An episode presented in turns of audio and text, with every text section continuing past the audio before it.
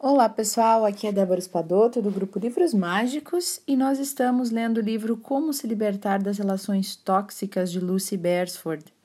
Nós vamos entrar no capítulo 8 que fala sobre trabalho. Então, de várias maneiras, o nosso local de trabalho é como uma nova casa, né? Como a nossa segunda casa ou até a primeira para muitos, né? Então, é, com aquelas pessoas que nós trabalhamos junto, nós formamos uma família e compartilhamos idealmente, né, o mesmo objetivo de fazer com que a empresa cresça, né, e, e o seu produto também, ano após ano, que se torne um sucesso. Mas, ao mesmo tempo, os colegas competem conosco pelos recursos disponíveis. Seja lá as melhores tarefas, os melhores cargos, as promoções, as gratificações ou o maior escritório, a melhor mesa, o melhor computador, né? E como a organização de um escritório é semelhante ao de uma, ao de uma família, em termos de hierarquia, padrões e conflitos mal resolvidos da infância, tudo isso pode vir à tona, né? As nossas questões mais profundas pessoais no, no ambiente de trabalho quando se torna aquela família do trabalho, né? Aquele grupo, aquela equipe bem unida. Então vamos falar agora de colegas carentes, né? Um ambiente de trabalho pode ser constituído de uma variedade de personalidades. Há aquela turma dos descolados, os machos e as fêmeas alfa, os machões as crianças levadas e os apavorados. Você se identificou com algum desses perfis? Ou identificou algum colega? Então vamos ouvir a carta de Millie. E ela diz o seguinte: Em geral, eu gosto do meu trabalho, mas toda vez que preciso me ausentar, seja por algum compromisso de trabalho ou saindo de férias, meu chefe começa a me sufocar com perguntas e pedidos. No fim da reunião, eu estou atrasada ou estressada, sempre. E se isso acontece antes que eu saia de férias, acabo passando a viagem inteirinha com sentimento de culpa. Por que, que ele faz isso e como que eu posso parar de me deixar envolver nesse jogo dele? Atenciosamente, Millie. Bom, pessoal, pensa só. Quando Millie se afasta, do, se afasta do escritório por algum motivo especial, o seu chefe entra em pânico e se mostra muito carente. Ele é como uma criança que sofre de ansiedade e de separação. As crianças têm medo desse abandono, principalmente quando ainda são muito pequenas, porque elas não possuem uma compreensão de que as pessoas ou os objetos ainda existem, mesmo quando não podem ser vistos. Ainda assim sendo, quando elas começam a frequentar a escola, por exemplo, elas levam algum tempo para ter a confiança de que a mamãe vai voltar todos os dias para buscá-las. E elas ficam com aquele pânico, né? E demoram, é o período de adaptação da escola. Alguma coisa no chefe da Millie o faz sentir inseguro quando ela fica longe de sua visão. É claro que ele precisa ter certeza de que há planos de emergência, que os projetos estão sob controle e serão entregues na ausência dela. Mas piorar a pressão e fazer o empregador se sentir, desculpa, o empregado se sentir culpado por fazer por não poder fazer tuas, as tarefas ou por tirar férias não é um comportamento adequado de um chefe. Mas infelizmente, Millie se deixa envolver nesse jogo e ela começa a enxergar as coisas pela perspectiva do chefe o que a faz se sentir como se estivesse fazendo algo errado por estar tirando suas férias ou não estando na empresa. Quando trabalhamos para descobrir como lidar com a frustração, eu pedi para a Millie que ela pensasse nos motivos que permitiam que esse cenário a fizesse se sentir, por exemplo, culpada em vez de zangada. Por que, que ela não se zangava com o chefe e se sentia culpada? Ou por que, que ela não é, em vez de, por que, que ela não se sentia indiferente a tudo isso ao invés de ficar tão estressada, né? Como eu já havia dito antes, os obstáculos que surgem em nossos relacionamentos sempre dizem tanto sobre nós quanto sobre o outro. Millie percebeu que tinha medo de ser rejeitada, ou seja, de ser demitida, né? E às vezes ainda é mais longe, né, a questão. A gente nem tem medo de ser demitido, mas a rejeição é algo que permeia a nossa vida, né? Quantos de nós temos essa questão da rejeição forte? E era isso, esse sentimento de rejeição, que a levava a ser tão conscienciosa no trabalho. A sua culpa e o seu estresse estavam, na verdade, mais próximos de uma fúria reprimida, porque o comportamento do chefe dava a impressão de que ele não confiava nela o suficiente para saber que tudo já estaria planejado e que ela teria pensado em todos os problemas que pudessem ocorrer na sua ausência.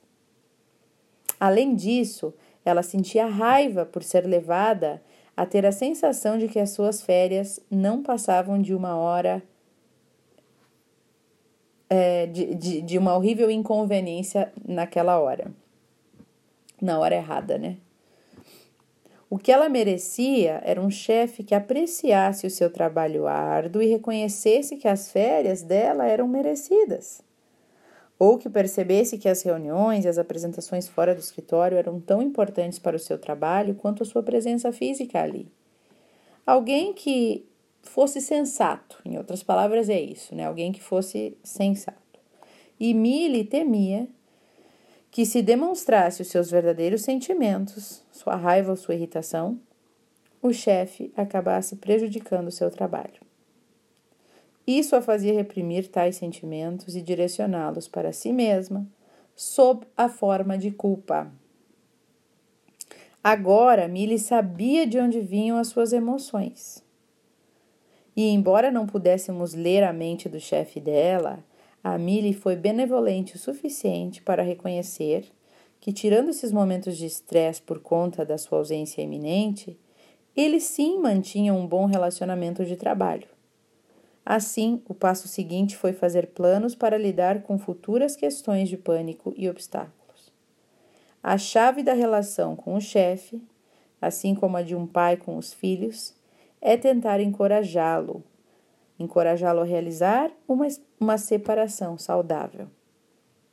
Embora ficar temporariamente sem Miri deixasse o chefe ansioso, ela não deixaria de suprir suas próprias necessidades, mas procuraria ao mesmo tempo tranquilizá-lo. Como estabelecer limites né, nessa situação? Bom, se você está se identificando com a história de Millie, tem um colega que entra em pânico né, é, nessa situação da sua ausência, assuma o controle da situação e marque um horário para se encontrar com eles, com essa pessoa antes da sua ausência. Esse é o melhor caminho. E faça um resumo de todos os preparativos que fez para o período em que você estiver fora e pergunte se ele tem alguma questão, alguma preocupação. Isso significa assumir o controle de forma proativa, antecedendo o problema, né? E não apenas em relação à conversa, mas no, ao momento em que ela ocorre também. No que se refere às férias, trate de conversar em termos neutros sem nenhum tipo de apologia. Demonstre que tirar férias sem qualquer contato com tudo que diz respeito ao escritório é algo justo. E tranquilize os seus colegas afirmando que esse tempo fora vai fazer você se sentir reenergizado para voltar ao trabalho depois. Então, a dica da autora para encerrar esse assunto é: lide com seu colega com firmeza, mas também de forma a tranquilizá-lo, com leveza. Pergunte a si mesmo se suas emoções ou seu estado de espírito estão sendo afetados pelo comportamento dele, para ver se esse relacionamento traz algum eco de seu passado. Se for esse o caso, trabalhe quaisquer questões não resolvidas para que você não se veja reencenando dramas da infância dentro do escritório. Então, pessoal, é, trabalho é essa coisa, né?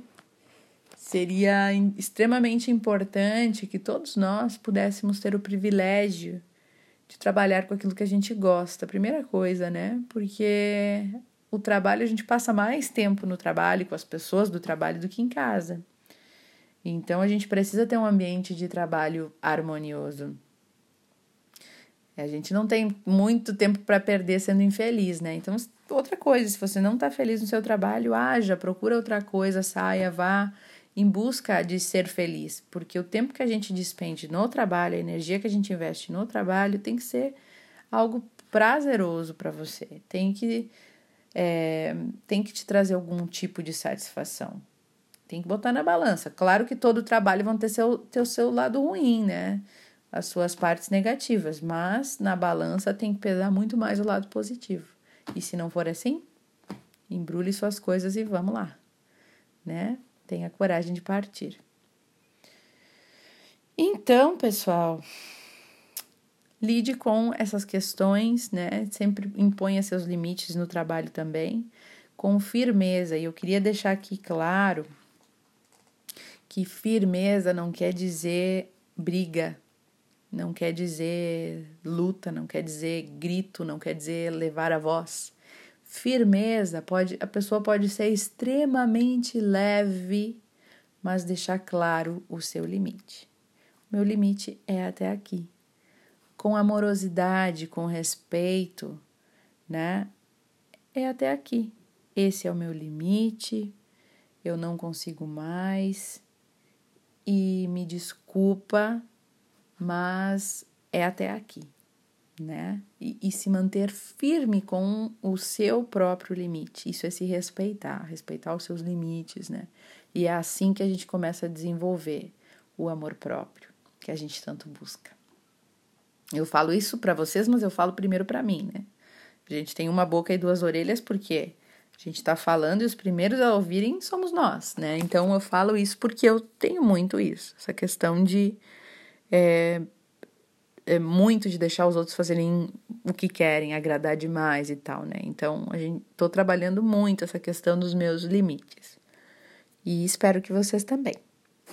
Então um abraço para todos vocês e até o próximo áudio.